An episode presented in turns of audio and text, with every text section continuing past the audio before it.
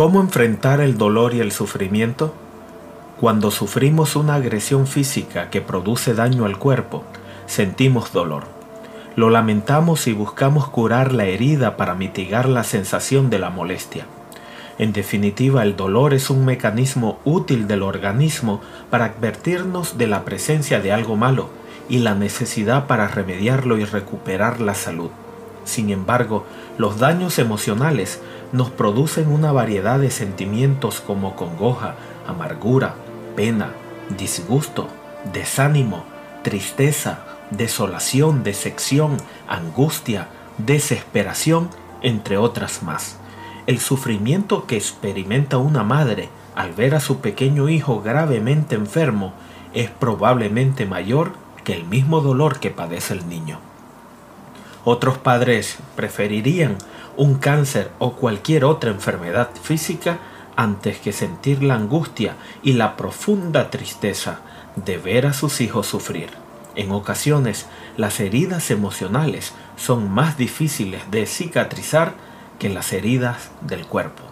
A veces pueden coexistir el dolor físico y el sufrimiento emocional. Son los casos más graves.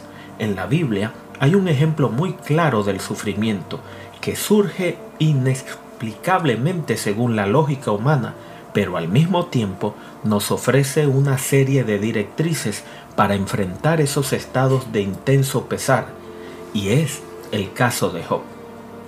Job aparece en la Biblia como un hombre doliente, herido por la enfermedad, la soledad y la incomprensión, que busca desesperadamente una respuesta de Dios.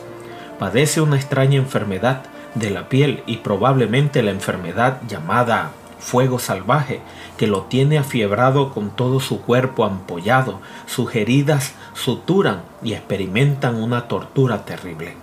La piel se le reseca y se le desprende, y en los huesos siente un ardor insoportable. Aún así, lo que más lo atormenta era que el Señor no le respondía, así como su resistencia de aceptar que todo fuera parte de un plan divino. Algunos estudiosos opinan del hombre de Job como alguien que sin lugar a dudas se aferró a pesar de todas las circunstancias que estaba pasando. El nombre Job significa hostil. Algunos han sugerido que refleja la inflexibilidad de Job a negarse a aceptar la voluntad de Dios, y así es el nombre del hombre que se resiste a sufrir.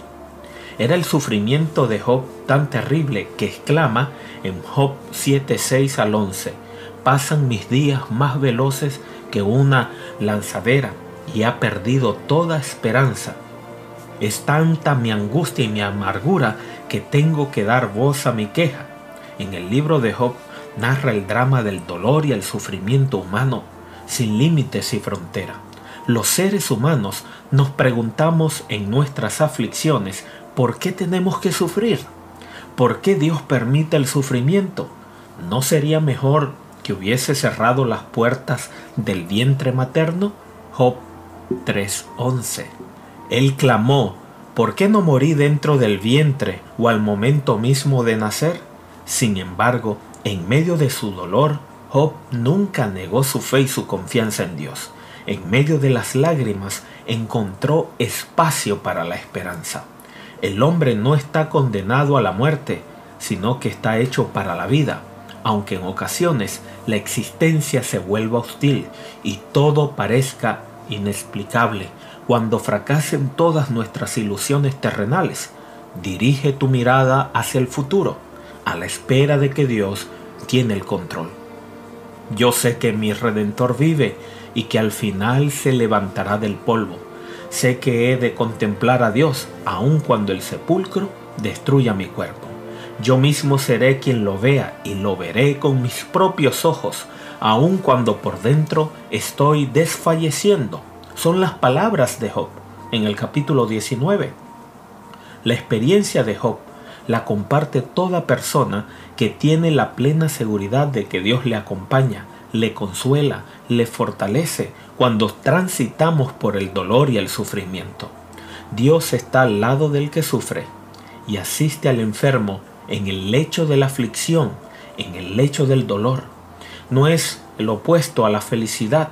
Se puede decir ser feliz hasta el sufrimiento entendiendo que Dios está con nosotros y no nos abandonará.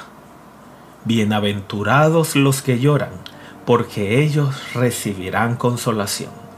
Muy pronto Dios acabará con el dolor y el sufrimiento. Muy pronto acabará con la tristeza y la desesperación. La muerte ya no existirá más. Él tiene un mejor destino para ti. Él tiene un mejor futuro para ti.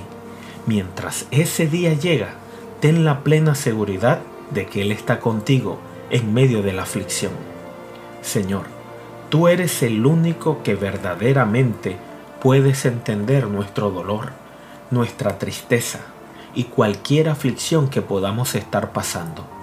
Ayúdanos que mientras transitamos por los valles oscuros podamos tener la plena seguridad que tú caminas a nuestro lado, que no nos has abandonado y que no nos abandonarás que sobre todas las cosas nuestra fe pueda anclarse en Cristo Jesús. Da a nuestra vida, a nuestro corazón, la paz que tanto necesita, la paz que solo tú puedes dar. En el nombre de Jesús. Amén.